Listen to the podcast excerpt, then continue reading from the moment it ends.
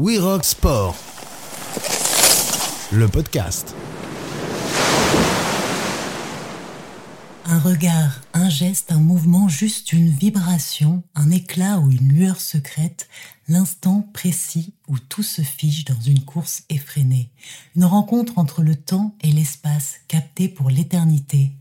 La photographie est une brève complicité entre la prévoyance et le hasard, disait le philosophe anglais John Stuart Mill, un art de saisir le moment pour en exposer toutes ses nuances.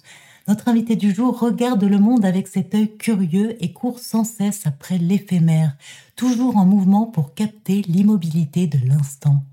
Photographe incontournable dans le milieu du trail, Alexis Berg se faufile discrètement avec son appareil au devant des trailers, des premiers aux derniers du peloton, et révèle de nouveaux visages. Aujourd'hui, il nous raconte ces images. Bonjour à toutes et à tous, ravi de vous accueillir dans ce nouveau numéro de We Rock Sport, le podcast, et bienvenue à mon invité, Alexis Berg. Bonjour Alexis. Bonjour Mathilde. Merci d'être avec nous. Alexis, pour commencer, comment est-ce que toi, tu définirais ton métier de photographe professionnel et cet art de la photographie? Ah, C'est une vaste question. Euh, moi, la photo, c'est un peu euh, mon, mon, interface sur le monde, euh, sur euh, ça paraît un peu banal de dire ça, surtout sur les choses qui me sont un peu étrangères. La photo, ça a commencé pour moi assez tard en fait. J'ai pas une histoire un peu classique, voilà, initiatique. J'étais adolescent. Non, non, j'ai commencé la photo vraiment plus tard que ça. Et en fait, à l'occasion d'un voyage, je suis parti. Je devais presque avoir 25 ans. Je suis parti au Proche-Orient et juste avant de partir, j'ai acheté un appareil photo, euh, un réflexe, un bon appareil photo. Et pendant ce voyage, qui était un peu mon premier voyage, euh, un peu seul, euh, un peu vraiment dans un endroit dans lequel j'avais aucun repère, et eh ben j'ai utilisé la photo instinctivement comme mon outil, un peu mon rempart, un peu ma défense face à ce qui m'était étranger. Et ça a tout de suite marché. Enfin, il y a tout de suite eu une sorte de, de, connivence avec cet outil. et du coup, ben voilà, c'est parti de là. Et c'est resté comme ça, euh, même aujourd'hui, euh, un peu ma manière de regarder les choses qui me sont euh, étranges, étrangères. je me balade pas dans, dans, ma vie quotidienne avec un appareil photo. L'appareil photo et la photographie, pour moi, c'est vraiment voilà mon dialogue avec ce qui est pas mon intimité, ce qui est pas ma vie quotidienne, ce qui est pas ma ville dans laquelle j'habite. Est-ce qu'il y a eu un déclic entre cet outil qui est avec toi pour faire le lien avec le monde et de se dire ça peut être un outil professionnel et j'ai envie d'en faire mon métier, que ça devienne un quotidien de travailler avec cet appareil photo? Oui, il y a eu un déclic, il est arrivé un peu par accident ou par hasard. Euh, j'ai un, grand frère qui fait des courses en montagne, qui fait de l'ultra trail, et un jour je l'ai accompagné sur une course euh, de manière assez euh, banale, comme un frère voilà qui vient accompagner son frère. Et donc c'était à l'île de la Réunion, la Diagonale des Fous, il y a une dizaine d'années. Et donc je me suis pointé avec mon appareil photo et j'ai commencé à faire des photos. Et là euh, déjà, je, je, connaissais rien à ce sport. Hein. Je connaissais d'ailleurs pas grand-chose au sport de montagne en général. Euh, j'avais eu un rapport assez euh, lointain, on va dire, avec les grands espaces, avec ouais, la montagne en général. Et donc en fait, j'ai fait des j'ai fait des photos pendant sa course et il s'est passé un truc là encore un peu en décalé de, de du premier déclic peut-être que j'avais eu avec la photographie. J'ai eu tout de suite euh, ouais l'impression euh, de trouver comme ça un sujet qui était à la fois hyper varié mais surtout dans lequel j'arrivais à communiquer à faire quelque chose à, à m'exprimer. Donc euh, après tout est allé très vite. J'ai eu tout de suite des propositions de magazines pour publier des photos. On m'a envoyé sur des courses etc et, et je sais pas genre deux ans après ben, j'avais fait un livre de 300 pages de photos d'ultra trail donc c'est pour ça que je dis que c'est il y a une sorte d'un peu d'accident quoi dans le, côté euh, l'espèce de, vitesse et d'urgence de d'un seul coup euh, sans que je m'en rende compte j'étais devenu euh, photographe d'ultra trail professionnel. Et aujourd'hui, tu es l'un des photographes les plus renommés dans le milieu du trail. Qu'est-ce qui t'attire particulièrement dans cette discipline en tant que photographe? Il y a bien sûr le cadre, le décor époustouflant des montagnes, mais il y a aussi l'effort, la persévérance. Qu'est-ce que, qu'est-ce que toi tu recherches dans le trail en tant que photographe?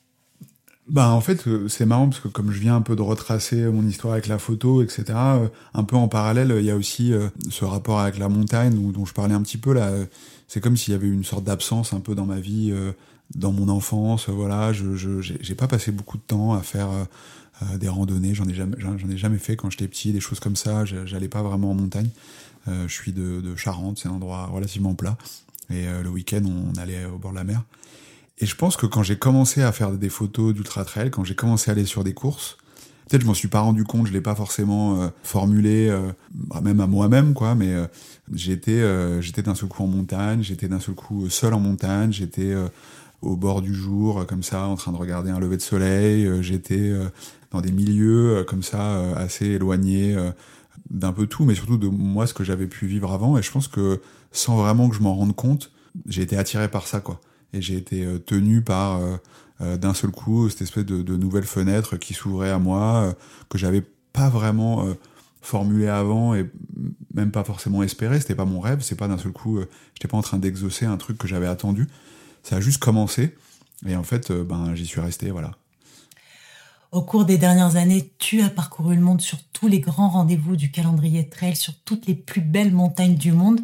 Mais tu as aussi photographié des héros et héroïnes, des personnages de la discipline dans ces différents décors somptueux, notamment un certain Kylian Jornet. On peut voir beaucoup de clichés de l'espagnol sur tes réseaux. Est-ce que tu pourrais nous décrire le coureur et la personne qu'il est à travers ton objectif, les coureurs et les personnes que tous ces athlètes sont à travers ton objectif? C'est vrai que j'ai photographié beaucoup de, beaucoup de courses euh, et dans ce monde-là, c'est un peu ce que je préfère. Une course, c'est un moment euh, réel, euh, c'est un moment euh, imprévu. c'est pas un shooting où on est là à construire un peu des images. on sait pas ce qui va se passer. Il y a toujours des conditions différentes, etc. Et moi, c'est vraiment ce que je préfère dans mon métier, c'est arriver et être comme ça dans cette espèce de d'inconnu et de perpétuel. chaque course est, un, monde différent. Et du coup, c'est vrai que je suis assez proche de, ces coureurs que je vois maintenant depuis euh, quasiment dix ans sur un peu plein de courses. Euh, Kylian, euh, je pense que ça fait quasiment depuis le début. Ben, D'ailleurs, en fait, Kylian, il est sur ma toute première photo de trail. En 2013, à la Diagonale des Fous, je m'étais caché dans la nuit pour faire une photo après avoir vu le départ de mon frère. et j'attendais, voilà, comme ça, avec une sorte de petit flash. Et sont arrivés deux types et je les ai pris en photo comme ça. Et euh, il se trouve que c'était euh, François Den et Kylian Jornet qui étaient à ce moment-là euh, en tête de la course. Et voilà, mais sauf qu'à l'époque, je, ne savais pas du tout qui c'était, moi, Kylian, ni François. Et donc, et c'est vrai que bon, du coup, Kylian, je suis allé beaucoup aux États-Unis à une époque où la course principale qui continuait à courir, c'était la hard rock. Donc, je l'ai beaucoup vu là-bas. Et puis, j'ai eu l'occasion de, de, le voir dans pas mal de, contextes différents.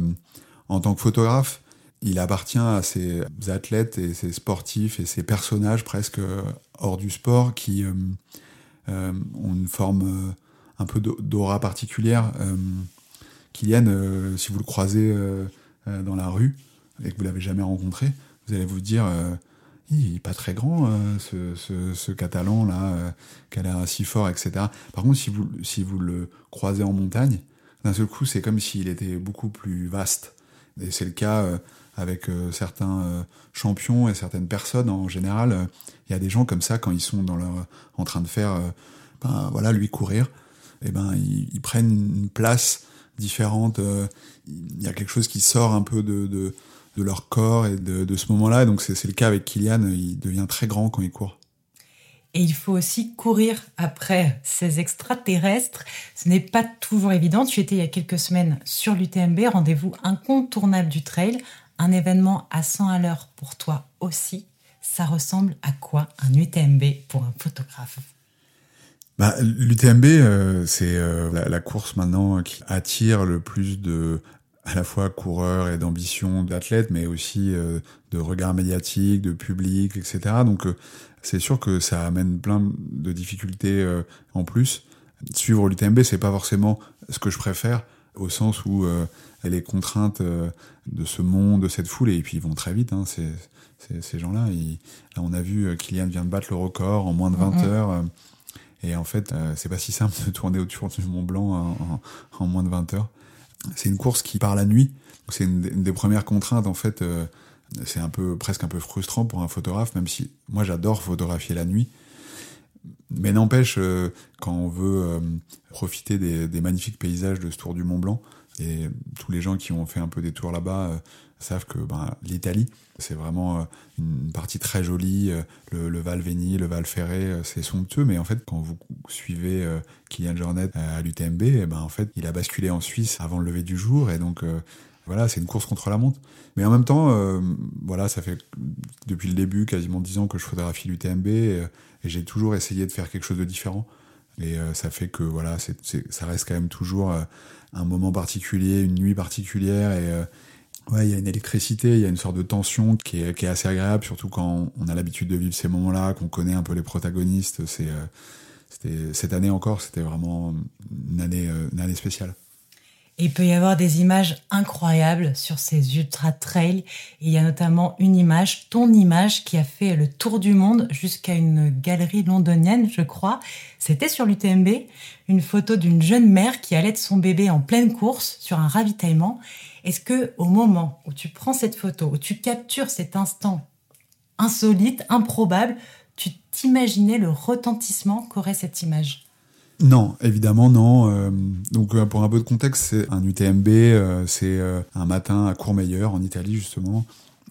c'est le, grand ravitaillement de, mi-course et donc, cette coureuse qui s'appelle Sophie Power, qui est britannique, allait un de ses très jeunes fils au milieu de sa course. Elle court l'UTMB.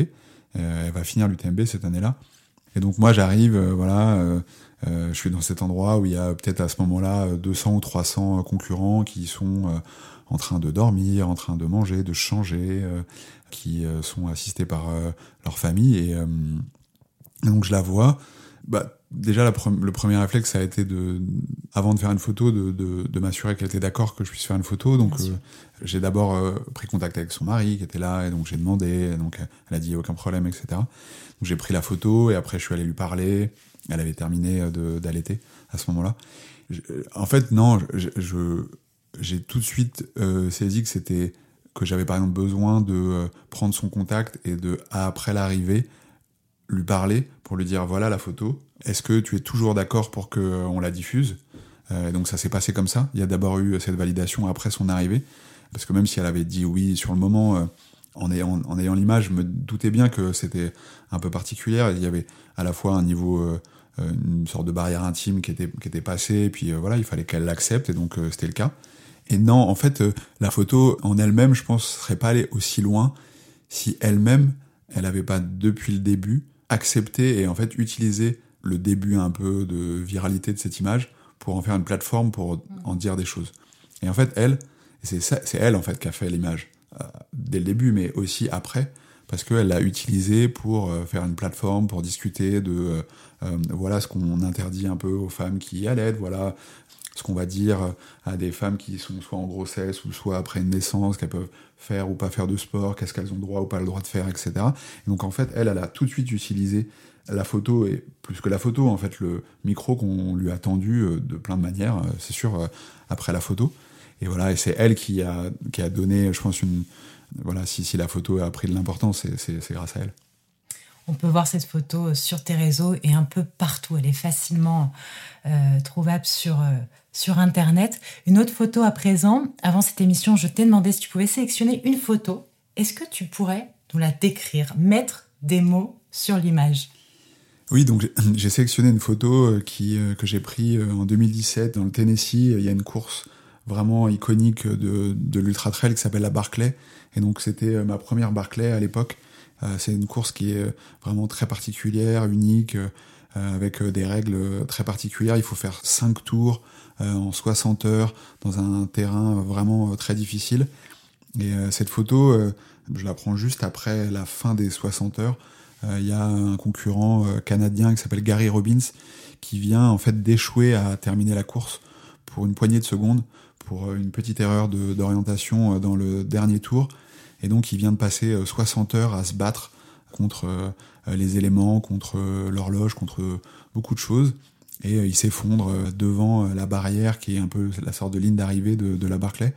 Et, autour de lui, il y a des gens qui sont là un peu interloqués par cette scène. Il y en a certains qui filment, la plupart juste regardent et assistent à ce moment qui est à la fois plein de tristesse pour lui, en même temps d'une intensité assez folle dont moi, voilà, j'ai gardé un souvenir impérissable. Et donc cette photo, c'est une photo forte, je crois, je veux dire dans sa structure, etc. Donc c'est une photo que qui moi m'intéresse en tant que photographe. Mais surtout, c'est ça a été pour moi le point de départ de beaucoup de choses parce que cette photo-là, en fait, j'avais plein d'autres images et donc j'ai fait un film euh, avec euh, un, de mes, un de mes compères avec lequel je fais beaucoup de choses, qui s'appelle Aurélien Delfos. Euh, on a fait un film ensemble pour finalement raconter l'histoire de cette photo, que là j'essaie de résumer en quelques secondes, mais en, nous on a fait un film de 20 minutes juste pour expliquer qu'est-ce qui avait fabriqué ce moment très particulier. Et à la suite de ça, on a continué à étoffer un peu cette histoire-là. On a fait un livre sur la Barclay qui s'appelle Les Finisseurs, on a adapté ce livre en documentaire, on a fait euh, beaucoup de choses et en fait c'est vrai que la Barclay ça a pris une place très importante dans mon travail sur l'ultra trail ces dernières années et tout part un peu de cette image. On peut voir aussi cette photo bien sûr sur ton compte Instagram. Je laisse nos auditeurs partir à, à la recherche de cette image. On va reparler de tes autres casquettes, des films, des livres, des expositions. Avant, est-ce que d'ailleurs il y a une ou plusieurs photos dont tu es particulièrement fier ou tout simplement des photos préférées où toutes les photos ont une importance à un moment? Ouais, euh, bah, quand je dois choisir, je finis par faire un choix. Après, euh, c'est jamais trop des évidences et puis ça, change un peu. Euh, je suis pas hyper fétichiste des images ou des choses en général d'ailleurs et de mes images aussi. J'ai pas comme ça un attachement. je crois que finalement les images qui comptent le plus pour moi, c'est celles qui sont encore euh, dans des cartes mémoire, des disques durs et que j'ai pas encore euh, montré, qui n'ont pas encore euh, connu un autre regard que le mien en fait. Ça, c'est les photos qui sont importantes pour moi. À partir du moment où une photo, elle a été montrée, elle a été publiée, elle est quelque part, etc. elle a fait son chemin et, et voilà. Et c'est plus vraiment à moi dans, de lui mettre une, de lui donner une valeur ou de, du m'y attacher. Évidemment, il y a des photos auxquelles je suis attaché parce que souvent, euh, c'est pas tant pour ce qu'elles sont devenues, mais c'est pour euh, ce qu'elles ont représenté pour moi de, travail, de chemin, ce, qui, a conduit à l'image euh, compte beaucoup pour le photographe. Mais, mais oui, ma réponse, c'est plutôt les photos que vous n'avez pas encore vues. Alexis, on peut dire ton âge. Tu as 36 ans et plus de 10 années dans la photographie. Et tu as connu l'arrivée massive des réseaux sociaux dans le sport et dans la vie en général. Le métier de photographe a été fortement impacté par les réseaux et notamment Instagram. Est-ce qu'il a fallu se réinventer, travailler différemment? Qu'est-ce que ça a changé pour toi? J'ai finalement assez peu de souvenirs de, l'avant, euh, au sens où euh, je pense que quand moi j'ai commencé à me professionnaliser comme photographe d'ultra trail, pas dès le début, mais assez vite, euh, ben, par exemple Instagram c'était là, etc. Et donc j'ai peu de souvenirs de l'avant. ce que je peux dire sur le maintenant, c'est que c'est très difficile pour un photographe de pas avoir une page Instagram, de l'entretenir, etc. Parce que au fond, c'est souvent par là que notre travail vient, en fait, que nos clients, comme on dit, euh, que les gens euh, euh, suivent aussi notre travail et, viennent vers nous, etc. Donc c'est extrêmement difficile de s'en passer si on veut pouvoir avoir des clients, des gens qui, voilà, travailler, avoir des commandes. Donc ça, c'est une première chose. C'est un peu triste parce que, évidemment, que le chemin vers l'audience sur les réseaux sociaux, il est forcément, on, le sait bien, euh, euh, c'est pas juste quelque chose, euh, c'est pas parce que vous allez faire les plus belles photos du monde que vous allez avoir une belle audience et des gens qui vous suivent, etc. Donc tout ça est, ingrat, injuste, et donc c'est aussi un peu difficile de trouver la différence entre, ben voilà, c'est un outil pour travailler et c'est un vrai reflet de ma recherche photographique, esthétique, etc moi j'ai l'impression que j'utilise Instagram comme mon outil de travail, plus que comme euh, une vitrine de réellement ce que j'ai envie photographiquement, esthétiquement de faire. Enfin, moi en tout cas, c'est plus simple de le voir comme ça. Euh, je sais ce que c'est. Euh, ce qui est certain, c'est que on est un peu noyé en fait par ces images. Il y en a beaucoup, il y en a beaucoup trop. On est envahi en fait de saturé de, de ces images-là. Et du coup, moi, j'ai tendance à essayer de pas trop regarder des images sur les écrans, mhm. de, de, limiter ou de regarder des choses qui me nourrissent parce que assez vite on peut se perdre un peu. Euh, euh, ça fait aussi que je, je vais beaucoup plus nourrir ma photographie de photographes qui sont pas des photographes de sport, par exemple, ou d'images qui viennent pas du milieu dans lequel j'exerce. Et donc, je sais pas, ça va être du cinéma, euh, des grands chefs opérateurs, des, euh, de la photographie, du photojournalisme, la photographie contemporaine, etc. Ça va plus être là que je vais essayer d'éduquer mon regard, mon œil, de l'entretenir, plutôt que à regarder des photos de montagne toute la journée.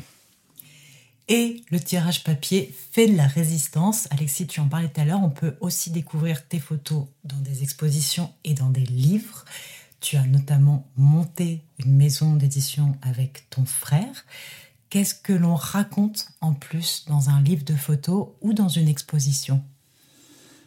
Bah, euh, Bon, voilà, euh, c'est sûr que pour moi, les livres ont une importance fondamentale. Euh, si je réponds en tant que photographe, quand on fait des photos euh, et notamment euh, quand c'est euh, quand c'est notre métier comme moi je voilà je vais aller sur des courses je vais faire des événements je vais faire des portraits des shootings tout ça etc finalement les, les images elles ont une destination un peu immédiate comme ça elles vont être bah, voilà publiées tout de suite dans un magazine et puis il va y avoir un tri qui va être fait plein de photos vont être un peu oubliées etc et, et en fait on est en permanence comme ça dans une sorte de de, production, d'images qui vont euh, se consumer très vite, euh, qui vont un peu s'oublier aussi. Et, moi, ça, j'ai un peu du mal à, garder un peu l'élan de vouloir euh, faire des images quand je vois ce qui devient de, des photos et leur vie vraiment très courte.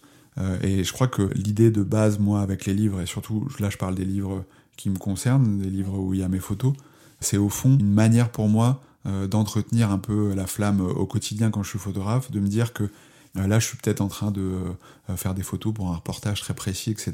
Mais ce qui m'anime, c'est de me dire que les photos que je suis en train de faire, peut-être à un moment donné, là, je vais, je vais faire quelque chose qui va venir trouver une place euh, dans, un, dans un truc un peu moins urgent, un peu plus détaché de, de l'actualité, de, de, et je, je crois que j'essaie de peupler comme ça un espèce d'arrière-cours de, mes photos qui, euh, sera peut-être un livre, sera peut-être jamais un livre, mais au moins qui, qui ça prend forme quoi. Et ça, ça aussi me permet de d'essayer d'entretenir une sorte d'identité euh, qui fait que à la fin euh, tout ça pourrait prendre un peu sens ensemble. Nouvelle citation, cette fois-ci de Jean-Luc Godard, qui disait La photographie, c'est la vérité, et le cinéma, c'est 24 fois la vérité par seconde. Tu me vois venir, on y vient. Tu as aussi réalisé deux films sur l'univers du trail avec le journaliste Aurélien Delfos. Comment on passe de la capture de l'instant à celle du temps qui passe J'en ai un peu parlé tout à l'heure euh, au sujet de cette photo. Quel est euh, voilà ce, nouveau rôle de cinéaste, de réalisateur En fait, je pense que tout ça par, euh, en tout cas si on en parle de manière un peu récente, c'est un peu le même outil qu'on utilise pour faire la photo et pour faire des films. Et moi, ça a toujours été un peu ça. J'ai toujours utilisé mes boîtiers photo pour filmer. C'est quelque chose de tellement simple que c'est la raison pour laquelle il y a autant de photographes qui aussi ont des projets à un moment donné de documentaires, de films. Et moi, c'est aussi simple que ça. J'avais commencé à me familiariser avec l'outil appareil photo et et à des moments, j'ai voulu explorer euh, les capacités de faire des films. Et donc, en fait, depuis un peu toujours, j'ai eu plein de projets de, de, petits films, de documentaires. Euh, j'ai même fait un peu de fiction. C'est un peu comme euh, l'édition pour moi, c'est-à-dire que j'ai l'impression que j'arrive pas à juste être continuellement dans la photographie. J'ai besoin aussi de faire des choses très différentes. Je continue aussi d'écrire pour les livres qu'on fait. J'aime beaucoup écrire et euh, et, voilà, et les films, c'est aussi, euh, c'est une écriture d'ailleurs aussi, un peu différente. Et, euh, pour une raison que je saurais pas trop analyser, j'ai besoin d'avoir ces différents espaces très différents. Et j'arrive pas à juste être photographe tout le temps. Donc les films, c'est des choses que, que j'aime beaucoup faire, même si c'est des temps très longs. Et c'est vraiment beaucoup plus facile d'être photographe que d'être réalisateur, mais euh, c'est aussi euh, c'est euh, des, des, pistes de, de narration tellement riches que, que, voilà, on a envie des fois de, de se lancer comme ça dans, dans, dans, dans, des films. Des photos, des livres, des expositions, des films donc, une maison d'édition. Quelle est la suite? Quelles sont les envies? Euh, bah, les envies, c'est de toujours garder un appétit, voilà. Et donc c'est aussi pour ça que j'aime bien faire des choses et prendre des sentiers différents. C'est pour toujours avoir l'impression d'avoir quelque chose de nouveau à faire. Et, et c'est vrai que quand on est photographe professionnel, voilà, là on, là on parle de l'UTMB. Ça fait huit ou neuf fois que je viens à l'UTMB voilà, quand ça devient un peu un peu routinier comme ça, on cherche des, nouveaux, euh, euh ouais, des, des, tout simplement des nouveaux sentiers, des, euh, des, nouveaux horizons, et donc euh, j'essaye de conserver un peu mon appétit pour les images, pour les histoires. Merci infiniment Alexis d'avoir été avec nous. J'invite tous nos auditeurs à aller découvrir ton travail, que l'on soit amateur ou non de trail. Les images sont saisissantes. Merci de nous faire parcourir les sentiers et merci pour toutes ces émotions. Très bonne continuation à toi. Merci beaucoup Mathilde. Merci à toutes et à tous de nous avoir suivis. À très vite pour un nouveau numéro de We Rock Sport, le podcast.